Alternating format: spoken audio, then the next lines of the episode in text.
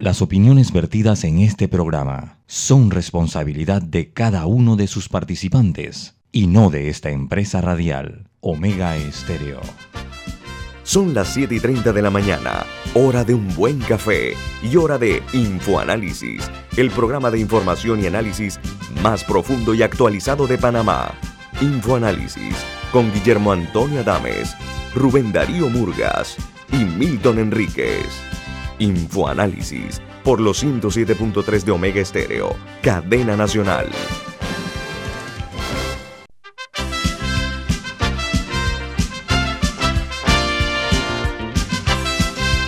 Señoras y señores, muy buen día. Bienvenidos. Esto es Infoanálisis, un programa para la gente inteligente. Hoy es 19 de agosto del año 2021 y este programa es presentado por por Café Lavazza, un café italiano espectacular que usted puede pedir en los mejores restaurantes, conseguirlo en los mejores supermercados y también solicitar servicio a domicilio por internet a través de www.lavazzapanamá.com.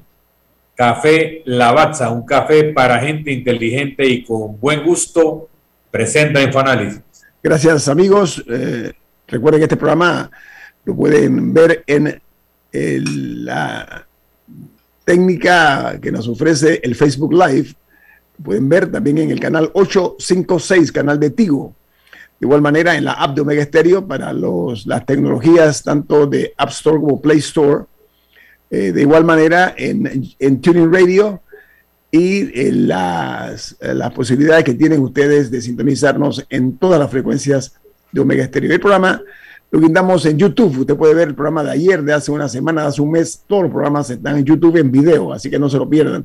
Vamos a entrar en materia, infoanálisis, con las noticias que hacen primera plana en los diarios más importantes del mundo. Comenzamos en los Estados Unidos. Dice que la desbandada de Afganistán hunde por ahora a Joe Biden las encuestas. El presidente señaló a la eh, ineficiencia de los afganos y a la herencia de Donald Trump como los causantes de este fiasco. La aprobación de Joe Biden se despeñó con la entrada de los talibanes en Kabul y además eh, la huida que se dio de la estampida eh, ocurrida en la embajada eh, estadounidense en la capital afgana. Los números que reflejan la caída de la aceptación o popularidad de Biden fueron de 53% a 46%. ¿Y saben qué?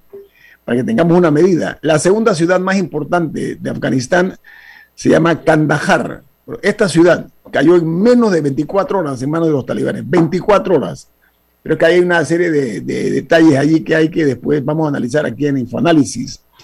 Ahora vamos algo interesante de, esa, de eso es que ese, ah, lo, que cayó en ese caso fue la aceptación del liderazgo de Joe Biden en su manejo de la situación.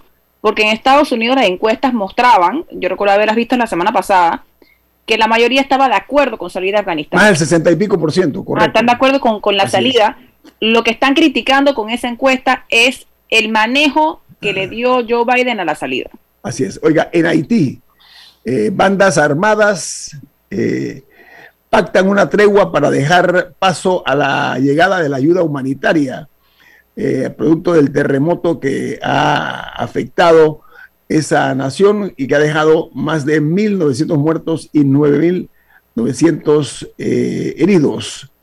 Mientras en México se encuentra en alerta máxima, ¿por qué? Porque la tormenta tropical Grace se convirtió en huracán y amenaza a Cancún y a la Riviera Maya. Estos son puntos medulares en el turismo mexicano. Eso va a ser un duro golpe para la economía mexicana.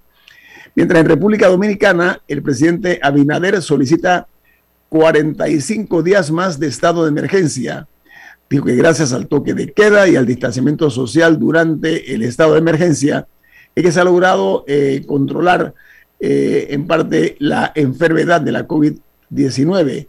En República Dominicana los números son los siguientes, 346 mil 459 infectados y 3.985 muertos víctimas de la COVID. Mientras en Argentina anuncian que arribaron 381 mil dosis de la vacuna AstraZeneca y otro vuelo con 918.200 vacunas de Sinopharm. Argentina tiene números inquietantes en cuanto a la COVID-19, 5.106.207 infectados y 109.652 fallecidos. Tiene un problema muy serio con las vacunas, sobre todo con las vacunas rusas de la Sputnik. Mientras en Costa Rica, la sala cuarta rechaza la excarcelación del dueño de la constructora MECO, que se llama Carlos Cerdas. Este, sus abogados habían presentado un recurso habeas corpus para sacarlo de prisión, donde está por corrupción de funcionarios en obras públicas. Esta empresa en Panamá, para vergüenza nuestra, sigue trabajando como si nada ocurriera, como si fuéramos una isla aparte. Mientras eh, los diarios de los Estados Unidos titulan de esta manera esta mañana, el diario The Washington Post dice, el talibán eh, se mueve en su esfuerzo por gobernar, pero las protestas y las arcas vacías presentan un desafío para este grupo. La nota del diario estadounidense señala que los indicios de resistencia al control del talibán emergen con el surgimiento de protestas en al menos dos ciudades afganas provocando una respuesta violenta de los militantes talibanes. Mientras el diario The New York Times en su primera plana titula, la primera resistencia al talibán pone a prueba el incierto futuro de Afganistán. Mientras los talibanes pretenden eh, consolidarse en su control, enfrentaron sus primeros desafíos a su nuevo poder utilizando la fuerza para desarticular protestas en dos ciudades mientras el diario The Wall Street Journal titula en primera plana, talibanes obstaculizan las evacuaciones de Kabul. Dice que el grupo utilizó armas de fuego para dispersar demostraciones en las calles contra los talibanes y siguieron bloqueando a la gente en su intento de llegar al aeropuerto internacional de Kabul para huir del país. Ahora volvemos a América Central, donde tenemos que en Guatemala la principal noticia es que el presidente Yamatei asegura que firmaron un contrato con AstraZeneca por 4 millones de dosis de las vacunas, las cuales eh, 2 millones irán a, la, lo que es el Seguro Social en, Guatemala eh, para abrir eh, un millón de eh, aplicaciones, perdón, para importar, para ayudar a personas del Seguro Social y otro millón para vacunar a personas entre 25 y 30 años. Las vacunas AstraZeneca que mencioné vendrán a eh, Guatemala en el mes de septiembre. Mientras en Perú el gobierno aprueba resolución mediante la cual se accede a la solicitud de extradición a Chile del ciudadano peruano Alberto Fujimori para su extradición, para ser extraditado de la República de Chile y ser después procesado en Perú. En referencia a la venta de armas del grupo terrorista FARC cuando fue presidente de Perú. Disculpen. Mientras en El Salvador los bancos, las cooperativas y las eh, asociaciones de ahorros y créditos aplicarán la ley Bitcoin, según el reglamento del Banco Central de la Reserva de ese país, para eh, consultarse un documento que contiene 56 artículos para la aplicación del Bitcoin. La obligación actualidad en el uso de la criptomoneda sigue todavía sin detallarse. Mientras en Uruguay, eh, la principal noticia en los diarios uruguayos la comparto con ustedes con mucho gusto y es eh, la siguiente. La Intendencia de Montevideo resolvió que las fiestas y los eventos pueden extenderse hasta las 5 de la madrugada a partir del 24 de agosto, mientras en Brasil el gobierno rechaza el uso de la vacuna Sinovac en menores de 3 a 17 años, luego que sus técnicos señalaran que hace falta datos para asegurar la seguridad y la eficacia de esta vacuna. Aquí termino con las notas internacionales. No sé si tiene Camila o Milton alguna otra noticia de, que sea primera plana y que valga la pena mencionar. ¿No? Ok. No se oye, Camila. Audio. Sí, Toyota va a, disminuir su producción eh, en un 40% por, por un problema en la crisis de acceso a chips. Y esto va a ocurrir en el mes de septiembre. Mm. Y, y Volkswagen también advirtió que podría eh, también tener que tomar medidas similares. Esa noticia es importante porque es un gigante de la industria automotriz. Bueno amigos, miren, esta mañana nosotros hemos invitado a un abogado y profesor de Derecho Internacional. Eh, él eh, hace eh, la labor de educar a los jóvenes de la Universidad Santa María la Antigua en lo que es Derecho Internacional. Nos da mucho gusto tener al abogado Alfonso Illueca. Buen día, ¿cómo está usted? Alonso, perdón. Alonso con, eso no, con eso no hay ningún problema, siempre surge la confusión. Don Guillermo, buen día, buenos días Camila, buenos días Don Milton. Muchas gracias. Miren, nosotros, eh, un programa para gente pensante, inteligente, es importante no únicamente ver el patio, hay que ver también los problemas eh, del resto del mundo. Y la salida amarga y hasta, eh, yo diría, eh, caótica de los Estados Unidos de Afganistán, para muchos es un fracaso que perseguirá a Occidente, no únicamente a los Estados Unidos, a sus aliados y va a marcar la presidencia del presidente Joe Biden. Eh, algunos son más severos en el juicio, dicen que ha sido una humillación militar que ha sufrido los Estados Unidos. Entonces, eh, en base a esto y al impacto que tendrá para, no únicamente para el Medio Oriente, sino para el resto del mundo, incluido Panamá, por eso hemos invitado aquí pues al, abogado eh, eh Buen día, ¿cómo está usted? Bienvenido. Muy bien, muchísimas gracias y un placer acompañarlos aquí en, en Infoanálisis, un, como ustedes dicen, un programa para gente inteligente. Un, gustazo y saludos a toda su audiencia. Gracias. Mire, es importante para nosotros eh, eh, hacer docencia, hacer docencia porque eh, no podemos ignorar lo que ha significado esto para un país que es aliado nuestro, que son los Estados Unidos de América. Entonces, el propósito, abogado y profesor, es hacer docencia, precisamente, que esa es su especialidad, acerca del impacto que ha tenido esta salida abrupta la palabra es mía, de los Estados Unidos de Afganistán.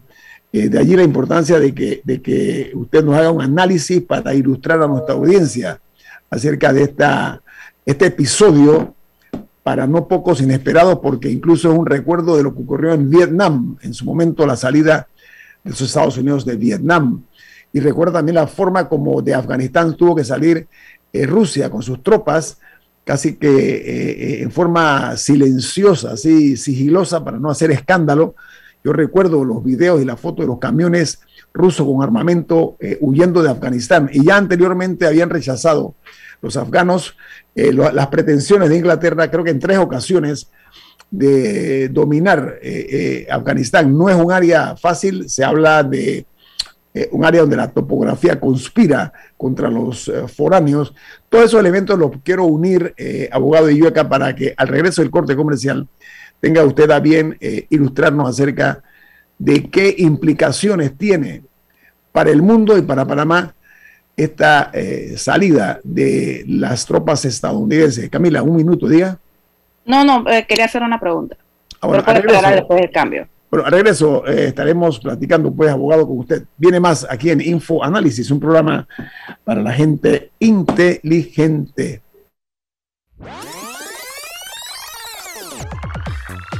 Omega Stereo tiene una nueva app. Descárgala en Play Store y App Store totalmente gratis. Escucha Omega Stereo las 24 horas donde estés con nuestra nueva app.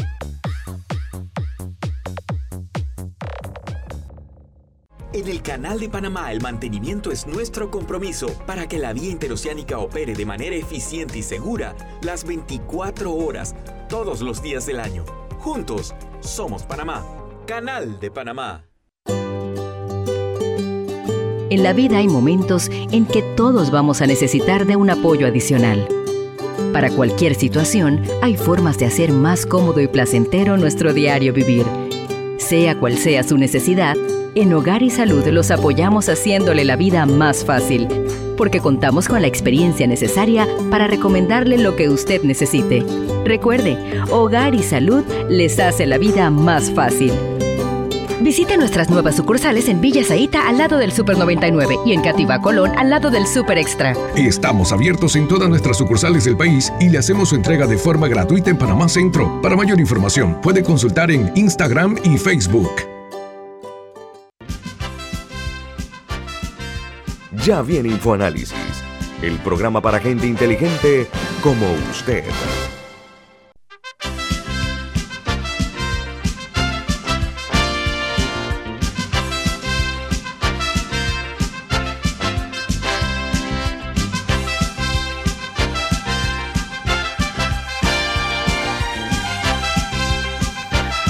Entramos eh, con una noticia importante que tiene Don Milton. ¿Cuál es Don Milton? Claro que sí. Es un mensaje de Bento P.O. Box. Bento P.O. Box dice, Bento P.O. Box es la forma más segura y confiable para traer sus compras por Internet con una tarifa aérea de hasta 1.95 por libra y tarifa marítima de hasta 1.50 por libra con entregas gratis. Además, puedes hacer un seguimiento en vivo a tus pedidos a través de la app de Vento P.O. Box. Puedes llamar al 6255 4285, repito, 6255 4285. Vento Pio Box. Vento con BD Veloz. Bueno, eh, vamos a entrar en materia con nuestro invitado, el abogado y profesor internacionalista Alonso Illueca, porque él, a ver, vamos a verlo uh, desde una óptica, eh, repito, hacer docencia, profesor y abogado, porque eh, la salida amarga de los Estados Unidos, como dije, eh, tiene implicaciones desde el punto de vista que había una presencia militar de casi 20 años eh, eh, estadounidense en Afganistán. Y todo se derrumbó y en cuestión de horas se tomaron casi que el país, los talibanes. Entonces vamos a analizar eso y el, el impacto que tiene para el resto del mundo. Adelante, Camila. Antes de hablar de los acontecimientos de las últimas dos semanas, me parece importante entender por qué Afganistán es como es eh, profesor, si nos pudiera hablar un poco de, cómo Afganistán llegó a este punto y de dónde salió el talibán. Me parece que es una muy buena pregunta. Eh, pues Afganistán tiene una importancia geoestratégica increíble. Afganistán comparte fronteras, eh, si la matemática no me falla, con cerca de cinco estados, incluyendo tres superpotencias regionales. Y me refiero a superpotencias regionales porque dos de ellas poseen armas nucleares y una de ellas, eh, y en este caso es la República Islámica de Irán, estuvo muy cerca de obtener las mismas y tiene un programa de enriquecimiento de, uranio a base de centrifugación que no es para nada descartable.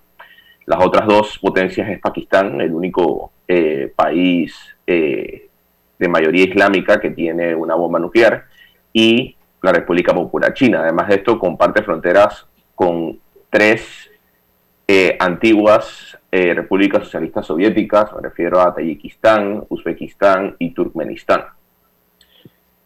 También Afganistán posee una riqueza muy grande de minerales raros, así como los cultivos más importantes de opio eh, en el mundo. También, por ejemplo, y creo que me estoy adelantando un poquito, pero solamente para darles un insumo adicional, para los fanáticos, por ejemplo, de series de televisión, eh, Breaking Bad, por ejemplo, Afganistán se produce una alta cantidad de metanfetamina. Eh, eso es un tema importante a considerar porque es una de las formas de financiamiento que el talibán ha desarrollado en los últimos años. ¿Cómo surge el talibán? El talibán es una creación híbrida eh, de un movimiento militar político, algunos considerarían de liberación nacional, que entró en cooperación directa con los Estados Unidos de América, en particular en la década de los años 80, eh, que se denominaron los Muyadins. Eh, los Muyadins fueron quienes emprendieron la lucha en contra de la ocupación soviética que inicia en 1980 y culmina en 1989.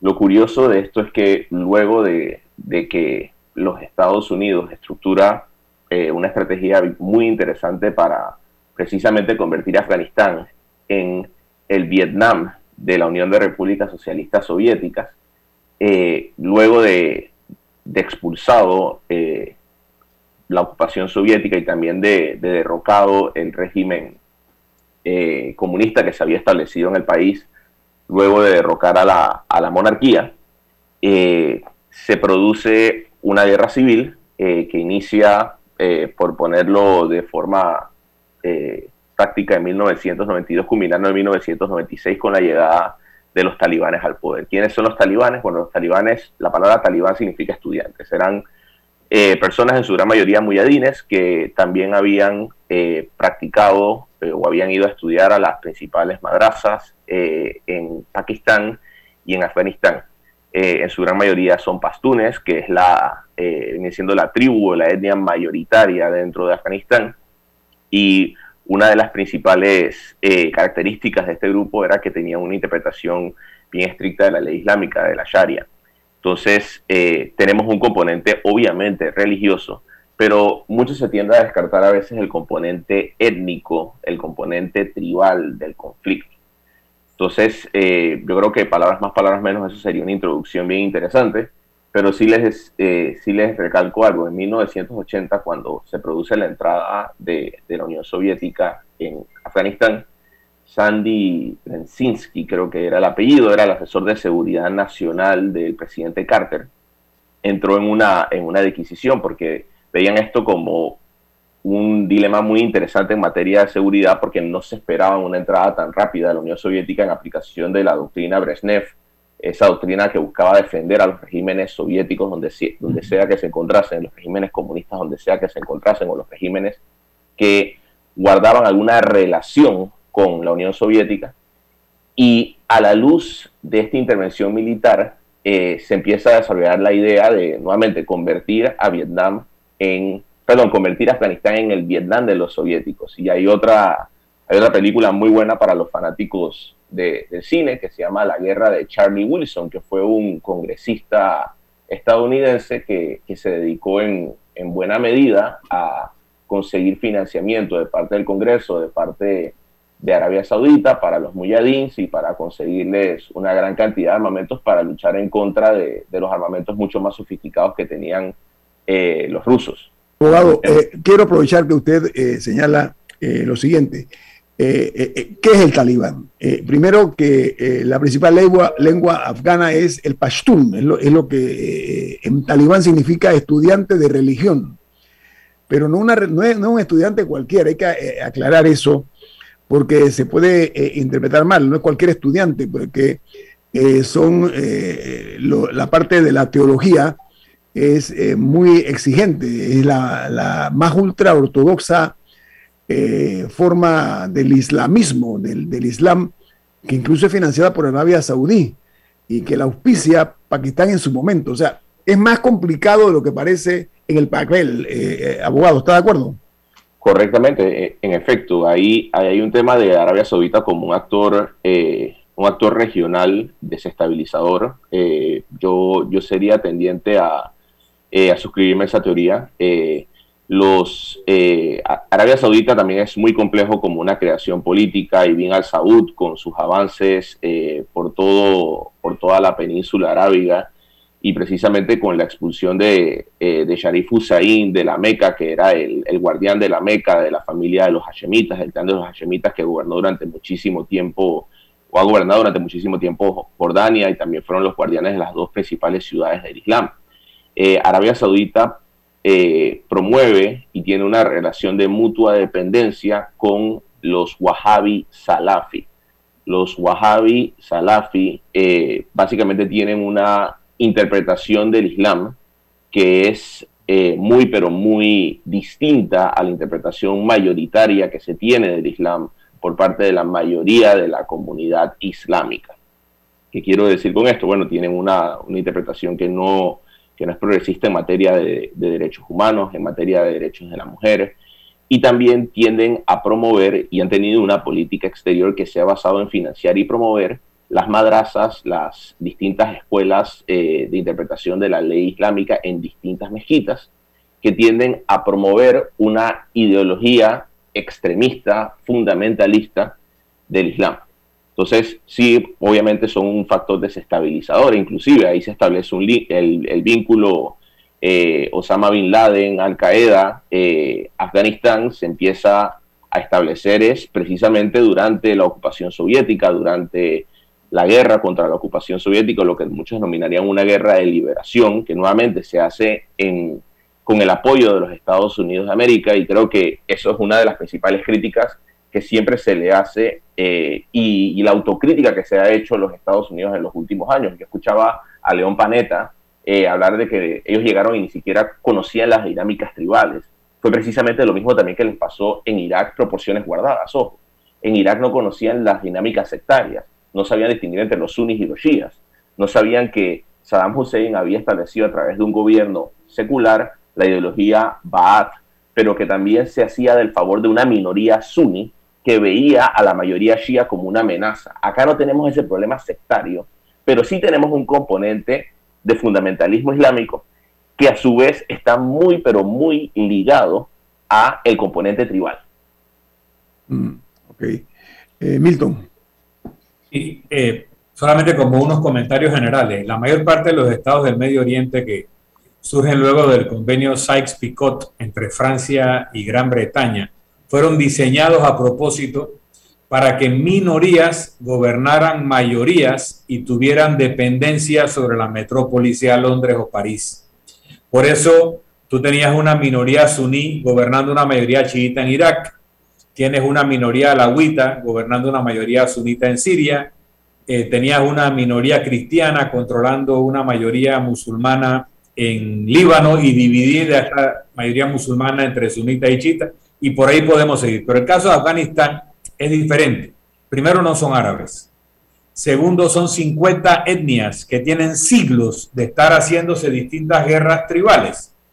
El grupo mayoritario Pashtun tiene una participación étnica importante en Afganistán, pero también en Pakistán. Y eso explica el vínculo de la inteligencia pakistana en el soporte de los talibán, que son de la etnia Pashtun. Pero también están los tayikos, que son poblaciones de origen persa y que son sunitas. Están los hazaras, que son chiitas y que son vistos con suspicacia por los sunitas. Están los uzbecos, que están vinculados con la población de Uzbekistán, así como los tayikos están vinculados con la población de Tayikistán, que son países vecinos. Ahora, entrando en lo que es Afganistán en sí, es un cruce, a pesar de que es un espacio montañoso muy difícil, era parte de la ruta de la seda de China, En, en los siglos pasados, y es un país riquísimo en minerales, riquísimo en minerales que son indispensables para la industria china, por ejemplo, y que podría ser un lugar de paso para gasoductos y oleoductos de los países productores de petróleo de la zona. Por eso hay un interés geopolítico de Rusia, que no hace frontera, pero lo hizo cuando era la Unión Soviética, de Irán para aspectos eh, geopolíticos de la zona, de Pakistán, que lo ve como un aliado indispensable para contrabalancear a India, que es su enemigo histórico. Y en China vemos un país fronterizo que quiere que su frontera musulmana, sobre todo los uigures, no reciban apoyo de los eh, talibanes y tienen un acuerdo de los talibanes de que le van a pacificar la frontera y por eso China no solo los reconoció inmediatamente, no cerró su embajada, sino que los recibió antes de la toma del poder en Beijing a la dirigencia eh, talibán, pero también va a, hacer, a sacar provecho de la riqueza mineral y les va a garantizar una línea económica importante. Así que yo creo que el gran ganador, porque es un ganador económico y geopolítico, es China.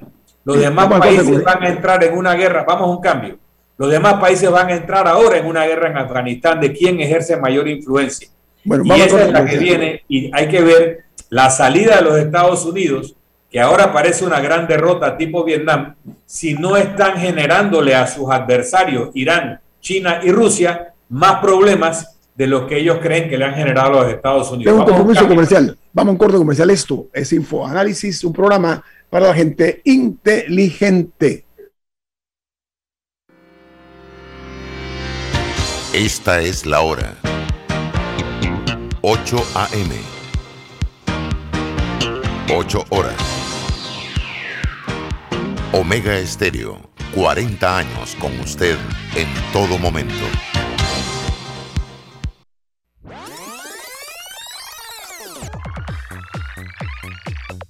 Omega Stereo tiene una nueva app. Descárgala en Play Store y App Store totalmente gratis. Escucha Omega Stereo las 24 horas donde estés con nuestra aplicación 100% renovada.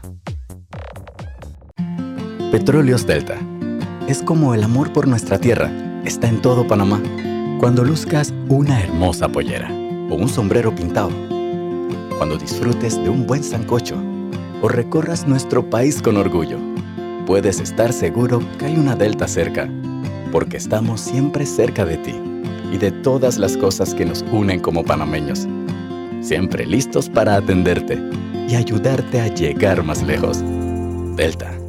FID Cleaning Services Panamá, especialistas en limpieza comercial con más de 15 años de experiencia. Nuestro personal debidamente capacitado le atenderá todas sus necesidades. Utilizamos productos biodegradables. Nuestro plan de limpieza ofrece valores agregados como atención a gerencia, ejecutivos y nebulizaciones. Llámanos al 360-3429 o escríbenos al 6302-9775. 6302-9775. Síguenos en nuestras redes sociales, arroba FYD. La Constitución Política de la República de Panamá señala que el Canal de Panamá es un patrimonio inalienable de la nación. Esto significa que no puede ser concesionado, hipotecado ni privatizado. Juntos somos Panamá. Canal de Panamá. Si nos cansamos de la rutina, inventamos una mejor. Con Claro es posible. Activa tu super pack de 5 balboas por 7 días que incluye un gigabyte para compartir, ilimitada y minutos ilimitados. Actívalo en miclaro.com.pa. Claro que es posible. Promoción válida del 1 de julio al 31 de octubre de 2021. Para mayor información visita claro.com.pa. Ya viene InfoAnálisis, el programa para gente inteligente como usted.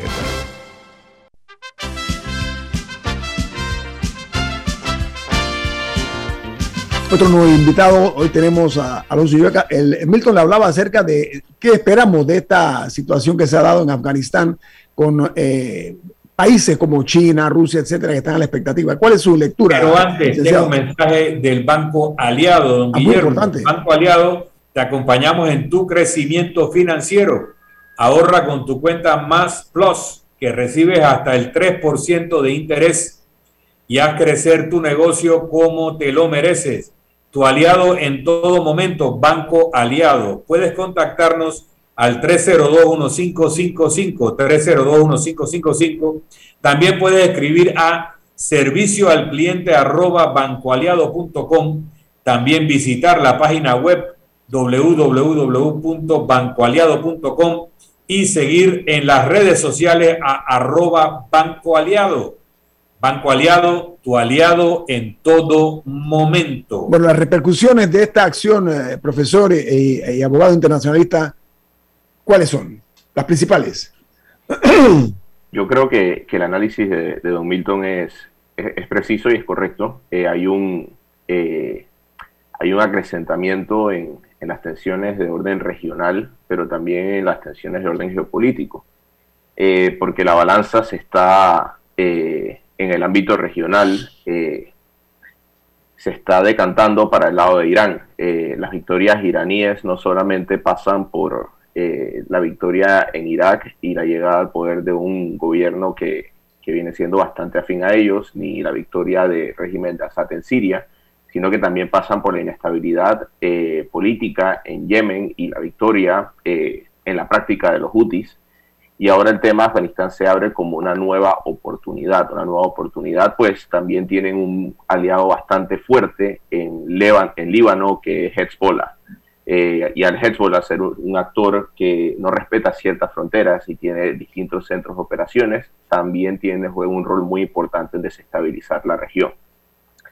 Más allá de esto, en lo que se refiere al tablero geopolítico global, yo creo que tenemos que analizar como una especie de un sistema informal de alianzas que se ha creado. Tradicionalmente, el aliado de los Estados Unidos en el conflicto Pakistán-India siempre había sido Pakistán. Es más, si ustedes revisan, por ejemplo, el arsenal militar de Pakistán, la gran mayoría de las aeronaves, la gran mayoría de los misiles, eh, la gran mayoría de las creaciones militares pakistaníes tienen un eh, un sellito que dice Made in the USA versus China, que, perdón, versus India, que tenía una dependencia mucho más fuerte de la Unión Soviética.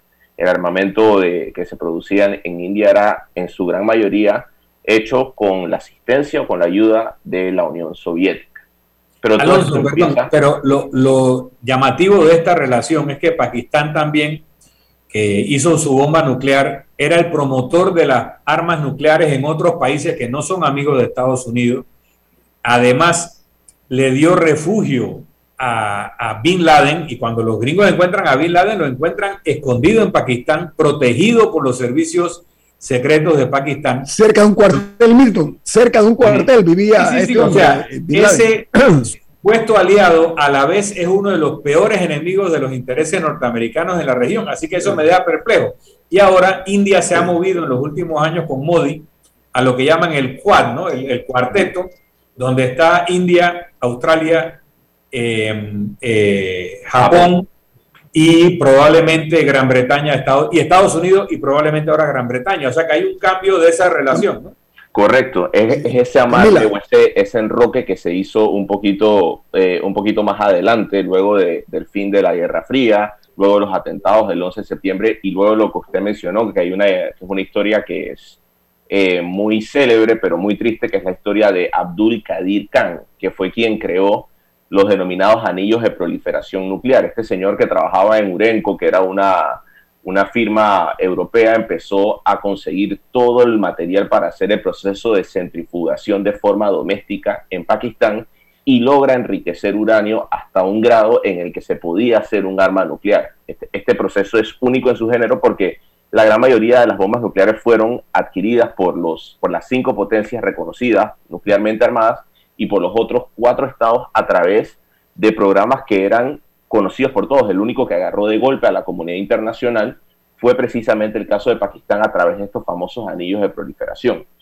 Y ese, ese cambio que usted señala, ese cambio estratégico, precisamente involucra un acercamiento de Pakistán con China y por su parte un acercamiento de Estados Unidos con la India, como usted bien dijo, la figura de Narendra Modi y por otro lado la figura de Imran Khan, que es una figura bastante interesante, un exjugador de cricket, una, era una héroe nacional por ahí, es como si aquí en Panamá eligiésemos a, a Manuel Piedra Durán como presidente, Imran Khan era la máxima figura pública en, eh, en Pakistán precisamente por su rol como jugador de cricket y cómo se está replanteando el escenario estratégico en el conflicto India-Pakistán, que es un conflicto nuclear, y que Pakistán siempre ha utilizado a Afganistán como un bastión dentro de ese conflicto, así como India en ocasiones ha utilizado la figura de Bangladesh.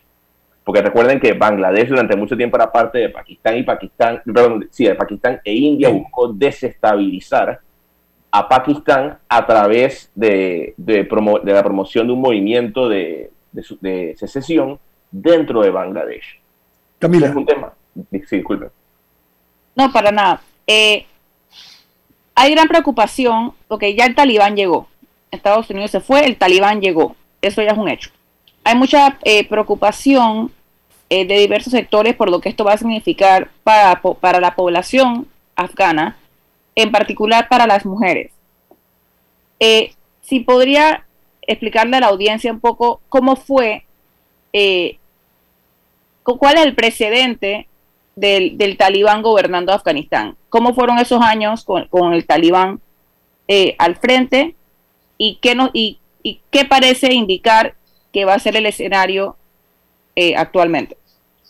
El, precedente es terrible. El precedente es terrible porque tenemos una, una visión algo retrógrada, eh, algo retrógrada, no, perdón, muy retrógrada en materia de derechos humanos, en materia de derechos de la mujer, en materia de acceso a la educación, y en materia de administración de la cosa pública. Eh, también en la constitución y el manejo y el control de los órganos judiciales eh, eh, a, través del establecimiento de las cortes de la Sharia es otro tema que, que llama a la preocupación, pero a mí nunca me gusta desaprovechar la oportunidad para panamenizar la discusión, para tratar de trasladar la discusión para que lo entendamos de una forma un poco más fácil sobre cuáles son las consecuencias de las acciones de cada uno de los estados. Y se los pongo de una forma bastante sencilla. Cuando Estados Unidos interviene en el 2001 y expulsan al talibán o lo llevan hacia hacia el área más montañosa de, Afganistán y, lo llevan hacia la frontera con, con, Pakistán y en efecto hacia Pakistán, una de las primeras acciones que se toman fue designar a Hamid Karzai, a un ex vicecanciller que hablaba muy bien inglés, que tenía una presencia bastante agradable, eh, como, como presidente y subsecuentemente es electo como presidente de Afganistán. Él gobernaría Afganistán del 2001 al 2014. Karzai tenía una postura bien particular. Karzai decía, tenemos que negociar con Afganistán, tenemos que llegar a un modus vivendi con los afganos. ¿Por qué? Porque los, eh, porque los talibanes de una u otra forma van a continuar siendo un actor político. Aunque no querramos, por más barbáricos que sean, ellos van a seguir haciendo, van a seguir siendo un actor político. Fue exactamente lo mismo que le pasó a Estados Unidos con Irak. Por ejemplo, cuando Paul Bremer es designado como el administrador provisional de las fuerzas de ocupación de los Estados Unidos en Irak, él saca una ley, un decreto que prohibía a cualquier persona que había sido un miembro del partido Ba'ath, que había servido en el partido Ba'ath, el partido de Saddam Hussein, de participar en la cosa pública iraquí. Esto creó y los, eh, un grupo segregado que se fue radicalizando y se fue aliando poco a poco con los sectores más radicales de, eh, de, la, de la vertiente suní y precisamente lleva a la creación de Al Qaeda en Irak que no existía con la figura de Sarkawi. Pero no me quiero ir más allá, es como si, vamos para el ejemplo, como si cuando el presidente Endara llega al poder luego de la invasión estadounidense, él saca un decreto y dice ningún PRD puede participar de la cosa pública más nunca. Precisamente lo que Karzai buscaba evitar era eso. Karzai buscaba evitar que el talibán tuviese la necesidad de entrar en una nueva ofensiva militar y él quería negociar con el talibán desde una posición de fuerza. Yo no estoy diciendo que eh, a veces se dice que, no, que uno no debe negociar con terroristas, que uno no debe negociar con extremistas, pero la realidad es que se lleva negociando las potencias occidentales y la mayoría de los estados llevamos negociando con terroristas hace muchísimos años. Lleva negociando con terroristas. para, para la pregunta de Camila, hay que precisar una cosa. Se, los analistas piensan que mucha de esta postura muy antimujer o muy eh, sometedora de la mujer, más que islámica, es pashtuna. O sea, eso tiene más que ver con la tradición pashtun que con la religión islámica. Eso es importante para entender un poco también lo que decía Karzai y para entender qué significa una frase que están diciendo los talibán hoy, que dicen los derechos de la mujer se van a respetar dentro de las normas de la Sharia. Y eso que parece un juego de palabras podría ser una, un mensaje de moderación con respecto a lo que pudiera ser una política talibán tradicional. Por otra parte, hay que recordar que un negociador norteamericano, Salmai Khalilzad, que es afgano de origen, ha estado negociando con los talibán desde antes de esto, de la época de Trump, este acuerdo de no agresión, etcétera, y, y lo que ha quedado en la dirigencia talibán, luego de que han sido podados los más radicales por muerte natural o por atentados, etcétera, ha sido una dirigencia que es digamos, moderada con respecto a lo anterior. O que hay una posibilidad, pero que no se puede confiar en lo que significa moderado para ellos, lo, lo que pensamos nosotros. Los derechos de la mujer están en grave peligro en Afganistán, pero no necesariamente vamos a regresar a la época originaria. Tenemos que irnos a un cambio. Bueno, viene, viene más, estamos platicando. Vamos a continuar con usted, eh, abogado Iueca, porque creo que es importante eh, analizar este tema un poco más a profundidad. Viene más aquí en Info Análisis, un programa para la gente inteligente. Omega Stereo tiene una nueva app. Descárgala en Play Store y App Store totalmente gratis. Escucha Omega Stereo las 24 horas donde estés con nuestra aplicación totalmente nueva. Inundado de papeles en su oficina. Gasta mucho tiempo buscando documentos y archivos.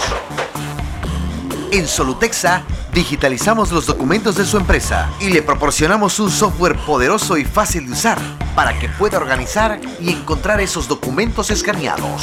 Llámenos al 209-4997 para un demo sin compromiso. Solutexa, expertos en digitalización y gestión documental.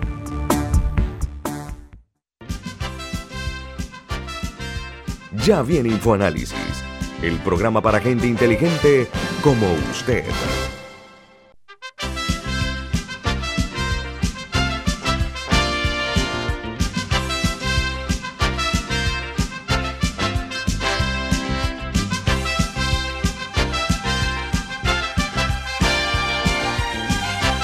Bueno, estamos analizando eh, muy profundamente este tema de la caída de Afganistán, porque se habla de la aplicación de la Sharia o Sharia, que eh, de la ley islámica que prohíbe la educación entre las mujeres. Hay que ampliar eso, la educación de las mujeres. No pueden trabajar las mujeres fuera de su casa, ni las niñas tampoco.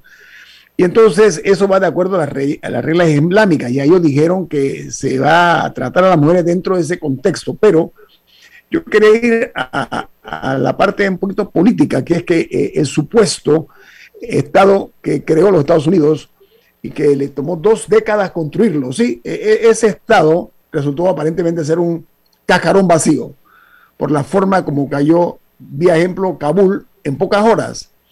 Un argumento que se está ahora mismo esbozando es por qué no hubo respuesta por parte del ejército que los Estados Unidos había creado y había dotado de armamento.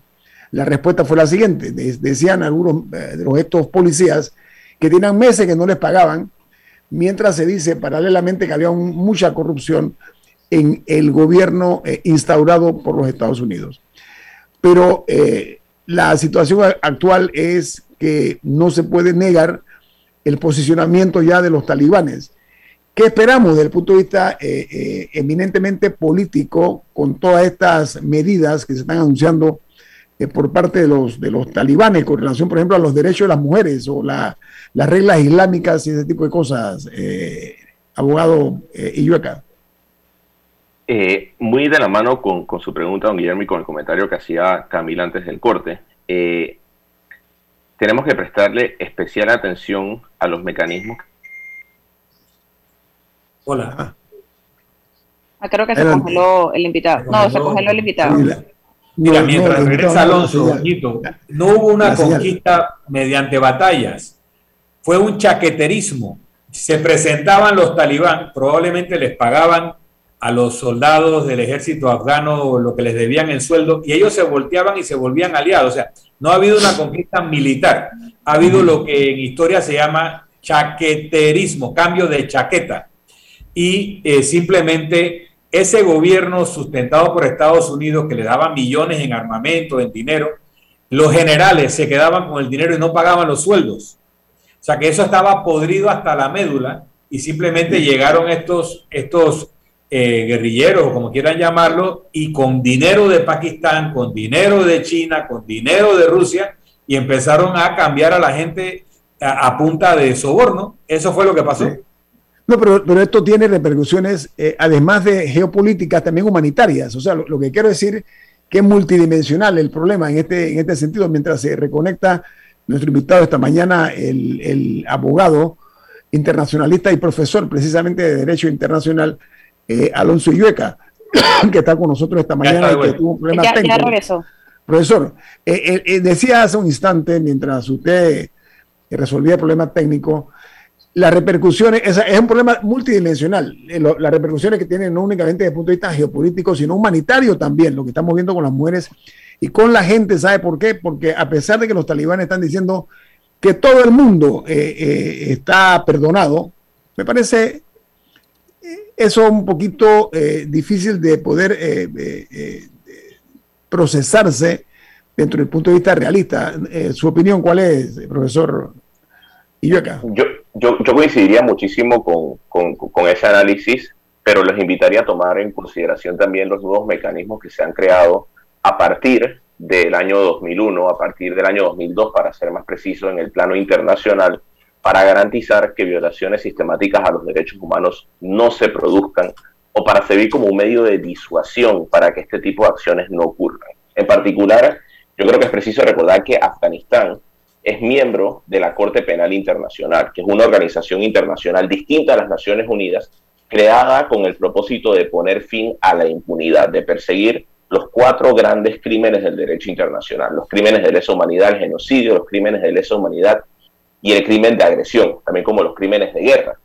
Y en ese sentido, tenemos que recordar que el tema Afganistán y la situación en Afganistán, que actualmente es objeto de investigación por la Corte Penal Internacional, ha despertado muchísima suspicacia por parte de los Estados Unidos porque pensaban que podían investigar a militares estadounidenses, que fue lo que llevó a la administración Trump a ponerle sanciones a la fiscal, a la ex fiscal Fatou Bensouda, y en este caso podría servir la Corte Penal Internacional como un elemento de disuasión en contra de los talibanes, pues te pueden llevar a la Haya y juzgarte por crímenes de lesa humanidad en el caso de que tus acciones, de que las acciones del talibán sean violatorias de forma sistemática o generalizada de los derechos humanos. Ese es un elemento importantísimo, un elemento que no se tenía en 1996, que no se tenía en el 2001. Por supuesto que van a haber críticas. Se va a decir que la Corte Penal Internacional no es del todo efectiva, que adolece de una fuerza de policía que pueda arrestar a personas, entre otras cosas, pero es un elemento nuevo y es un elemento que le informa al talibán que la comunidad internacional desde el 2001 no dejó de evolucionar y ha evolucionado hasta, hasta tal punto que ciertas actitudes, ciertas posturas están completamente proscritas. Pero lo que sí se viene, que es muy, pero muy delicado, es una crisis de orden humanitario muy, pero muy importante. Se van a producir una serie de flujos descontrolados en los, en los distintos puntos fronterizos de Afganistán de migrantes, de personas que buscan que sean reconocidas como refugiados, de solicitantes de asilo. Y en ese tema también va a ser importante porque también la política migratoria y la política humanitaria en materia de migración tiene que ir más allá de cuotas en materia de tránsito. También tenemos que, ver, que vernos todos, y me refiero a toda la comunidad internacional, incluyendo a Panamá como país de destino, no solamente como país de tránsito. Estamos hablando, por ejemplo, aquí en Panamá, tenemos un 0,01% de refugiados dentro de nuestra población. Es ínfima la cantidad. Son cerca de 2.000 personas únicamente que han sido reconocidas por el gobierno panameño como refugiados. Ese es un tema interesante. Pues también tenemos que ver la parte humanitaria dentro de la política exterior panameña, si Panamá estaría, por ejemplo, dispuesta a reconocer o a recibir a un grupo de, de afganos o afganas. Ese es un punto interesante a considerar. Costa Rica ha anunciado específicamente que va a recibir a mujeres afganas, porque consideran que es una población vulnerable en este momento. Camila. Eh, profesor Ibeca, me gustaría regresar al tema de los, de los, de los no acuerdos eh, que se intentaron y por qué no se dieron los acuerdos entre el presidente de Afganistán que estuvo entre el 2001 y el 2014 con el talibán. Aquí, aquí hay un libro muy bueno que lo tengo aquí, no sé si lo, pueden ver, se llama Losing the Long Game, eh, perdiendo el juego a largo plazo, que habla sobre la promesa y el ideal fallido de los Estados Unidos de establecer cambios de regímenes y sociedades democráticas en el Medio Oriente. Una de las cosas que explica el autor Philip Gordon, que era coordinador del Medio Oriente para la Casa Blanca en distintas administraciones, era que Número uno, el romance de la luna de miel entre Karzai y la Casa Blanca terminó muy rápido. Este señor que hablaba muy bien inglés, que tenía muy buena presencia, que era muy occidentalizado, terminó también respondiendo en ocasiones a las construcciones sociales afganas, lo que mencionaba Don Milton en, una de sus intervenciones. Precisamente, yo, y esto nuevamente no, no de ninguna manera se debe aupar la corrupción, pero lo que nosotros, hasta lo que nosotros entendemos como corrupción es muy distinto a lo que los afganos entienden como corrupción. Ciertas construcciones sociales occidentalizadas fueron eh, impuestas a los afganos de una forma eh, de una forma un poco agresiva y una forma muy acelerada que a su vez a mi juicio es un acto de arrogancia histórica sin precedentes. Estamos hablando de que Estados Unidos se demoró 200, cerca de 250 años en implementar este sistema democrático con pesos y contrapesos que tienen hoy en día y cometieron, a mi juicio, la arrogancia de pretender que Irak y Afganistán, en un lapso de 10 a 20 años, desarrollaran el mismo sistema con el mismo sistema de pesos y contrapesos y con las mismas construcciones sociales. Entonces, cuando Karzai planteaba un esfuerzo negociador, por ejemplo, con los talibanes, los estadounidenses decían, we don't negotiate with terrorists. Nosotros no negociamos con terroristas. Estas personas vamos a perseguirlas y vamos a hablar con los, con los pakistaníes para que continúen persiguiendo y los vamos a arrinconar. Ellos como organización van a desaparecer. Alonso, hay que recordar que estos no son cualquier terrorista, que estos son eh, la estructura que apoyó a Bin Laden para el ataque del 11 de septiembre. Y había un elemento psicológico muy fuerte que impedía a cualquier gobierno americano realmente negociar con los talibanes en esa circunstancia y momento. Eh, por otra parte, hay que plantearse por qué no hacer lo que Petreus intentó en algún momento, y es que es entenderse con los líderes tribales.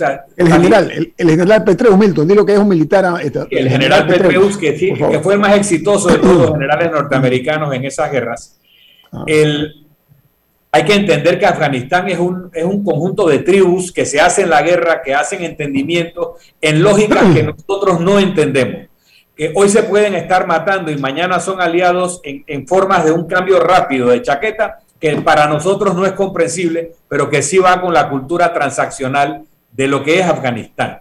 Por otra parte, ellos tenían un sistema más o menos participativo que se llama la Loya Jirga, no sé si lo estoy pronunciando bien, Loya Jirga, y eso estaba encabezado por un rey, y el rey estaba vivo y vivía en Roma cuando los norteamericanos invaden, un rey que, que decía descender del rey Saúl, imagínate, de la tribu de Benjamín y tenía una cierta legitimidad por eso. Ese sistema, básicamente feudal, permitía diálogos participativos y se hubiera podido transitar un camino en el tiempo que tomara hacia un sistema más igualitario. Pero venir acá y aterrizar en un lugar tribal en guerra constante hace siglos y pretender implantarle un modelo occidental que todavía a nosotros no nos funciona bien, fue un acto de arrogancia de los Estados Unidos y, de, realmente necedad, porque eso no iba a funcionar nunca. Eh, abogado hay, hay un hecho que yo quisiera eh, resaltar, ya nos vamos, tenemos que, lamentablemente, pero es que aprendamos de la historia. Inglaterra o el Reino Unido intentó tres veces, tres veces trataron de someterlos, no pudieron. Los soviéticos intentaron lo mismo, tampoco pudieron. Los Estados Unidos acaban de caminar por el mismo trecho ese de la humillación de tener que salir casi que huyendo en desbandada de Afganistán. Esa es la parte que a mí me inquieta muchísimo, el hecho del mal manejo que se le ha dado a una situación como la de Afganistán. Muchas gracias al licenciado Alonso Illueca, profesor internacionalista y abogado internacionalista. Ha sido usted muy amable y muy enriquecedora su participación. Se le agradece y mucho. Gracias, Guillermo. pero lo hacemos. Gracias, gracias, Alonso. Nos tenemos que ir disfrutando una deliciosa taza del café Lavazza, un café italiano espectacular, café Lavazza, café para gente inteligente y con buen gusto, despide Infoanálisis. Ha terminado el Infoanálisis de hoy. Lo esperamos mañana, de 7 y 30 a 8 y 30 de la mañana, para compartir la información y el análisis más profundo e ilustrado de Panamá. Infoanálisis con Guillermo Antonio Adames, Rubén Darío Murgas y